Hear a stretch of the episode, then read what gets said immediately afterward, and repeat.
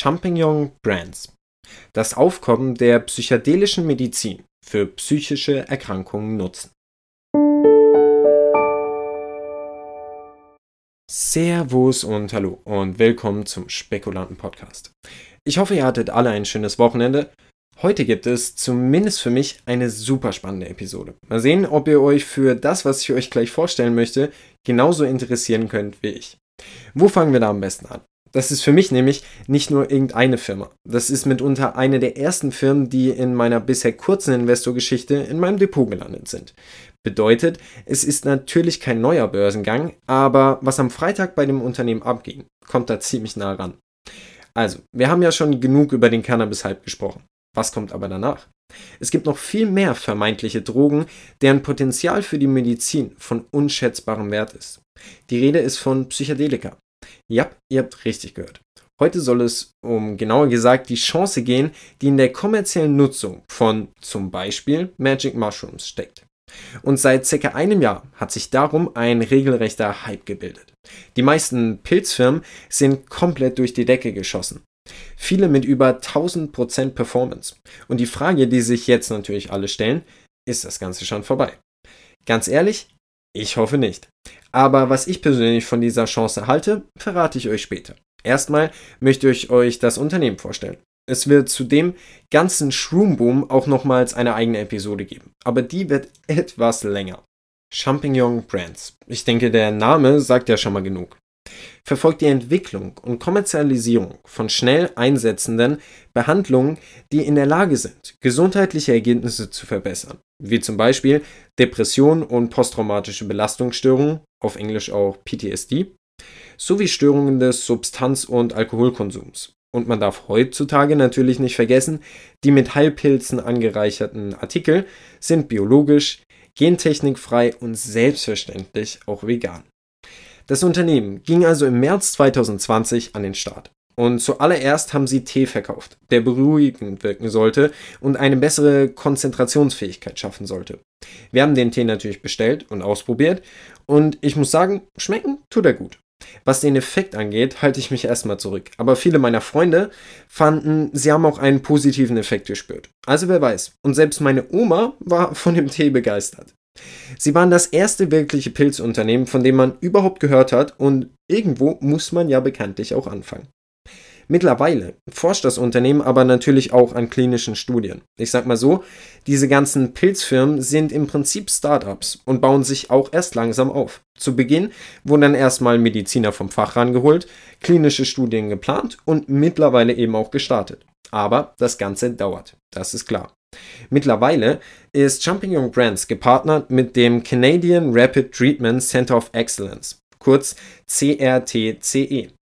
Dort entwickeln sie zurzeit verschiedene Methoden und Möglichkeiten zur Nutzung von psychedelischen Substanzen. Da hätten wir zum einen intravenöses Ketamin. Dürfte knallen.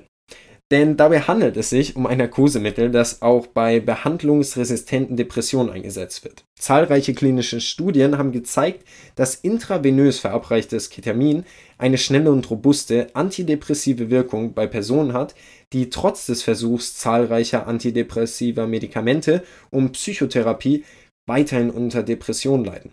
Aber man muss auch ganz klar dazu sagen, das Ganze wurde noch nicht unbedingt zu 100% von der Health Canada Organization, die sich um sowas kümmert, abgesegnet. Da ist auch direkt zu erwähnen, die meisten der Pilzfirmen sitzen in Kanada und sind an der kanadischen Börse gelistet.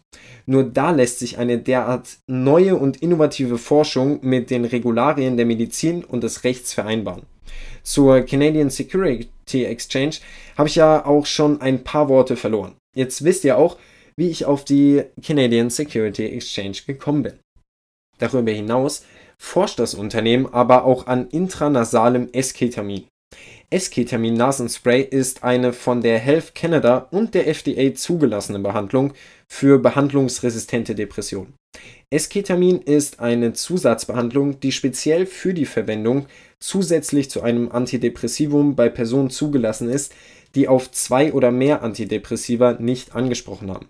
Ihr merkt also auch schon so langsam, welchen Menschen mit dieser Medizin wirklich geholfen werden soll und meiner Meinung nach auch geholfen werden kann. Und zu guter Letzt hätten wir bei Champignon Brands noch orale Ketamin-Tabletten. Ketamin wird in Form einer oralen Tablette hergestellt, die sich unter der Zunge auflöst. Erste klinische Studien haben vielversprechende Ergebnisse gezeigt, allerdings ist orales Ketamin im Vergleich zum intravenösen Ketamin und nasalem Ketamin weniger untersucht. Orales Ketamin ist mit signifikanten dissoziativen Effekten verbunden und deshalb auch noch nicht von der FDA oder Health Canada geprüft. Es darf also nur unter bestimmten Voraussetzungen und vom geschulten Personal verabreicht werden. Also aus einem Pilztee wurden Ketamintabletten und Co. Und das in nur einem Jahr. Ziemlich beachtlich. Aber es gibt eben einen großen Haken an der ganzen Sache, weswegen ich das Unternehmen auch erst heute vorstelle. Das Unternehmen ging im März 2020 an den Start und das mit Erfolg von 0,35 kanadischen Dollar auf fast 2. Aber am 19.06. wurde die Aktie dann vom Handel ausgesetzt und das nicht nur für ein paar Minuten, Tage, sondern Wochen und Monate.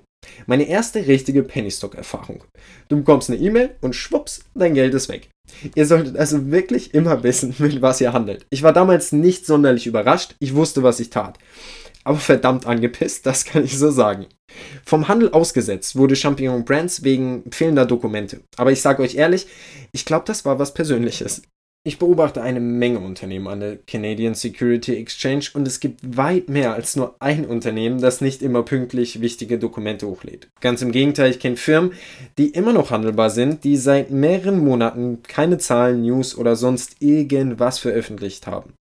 Und auch so wie die Nachrichten von Champignon Brands klangen, ging es beim Versuch, wieder handelbar zu werden, mehr darum, die Wogen mit der Canadian Security Exchange und den Verantwortlichen zu kletten, als das eine wichtige Dokument einzureichen. Und letzten Freitag war es dann eben soweit. Champignon Brands ging wieder an den Start.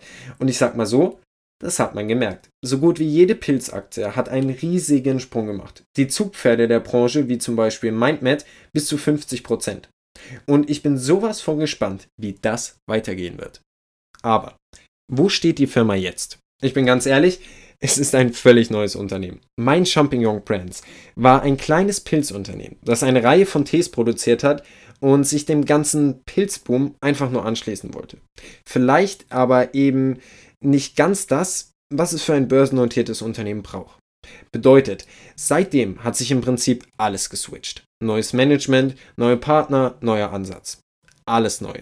CEO ist mittlerweile Roger McIntry, Professor für Psychiatrie und Pharmakologie an der Universität von Toronto und Leiter der Abteilung für Psychopharmakologie bei Stimmungsstörungen am University Health Network, ebenfalls in Toronto.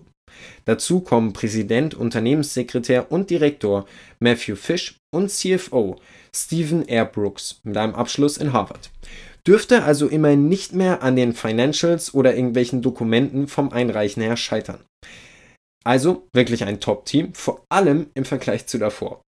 Wir haben also ein Unternehmen, das den ganzen Pilzboom angeschoben hat und jetzt wieder mit dabei ist. Ich für meinen Teil freue mich. Aber einem wird auch direkt klar, mit was für Firmen man es hier zu tun hat. Da kann wirklich alles passieren. Und mit alles meine ich auch alles. Ihr würdet nicht glauben, was ich da alles schon mitgemacht habe. Aber ich sag mal so, das Unternehmen macht mittlerweile einen richtig guten Eindruck.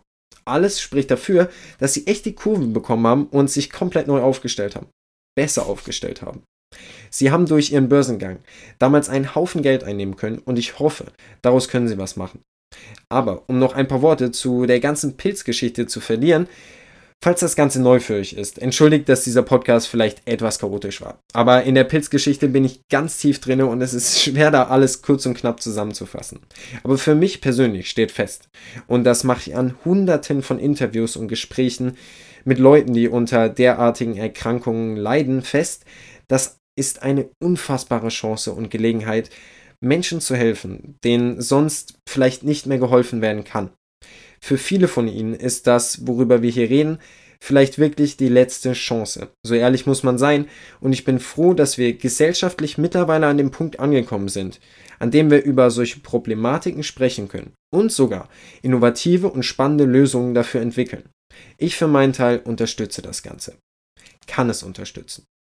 So sieht dementsprechend auch mein Depot aus. Aber ich sage euch auch ehrlich, diese Pilze sind ein ziemlich wilder Ritt und absolut nichts für schwache Nerven. Glaubt mir, das sage ich aus Erfahrung. Und damit verabschiede ich mich wieder für heute, sage danke fürs Zuhören und ich hoffe, wir hören uns bald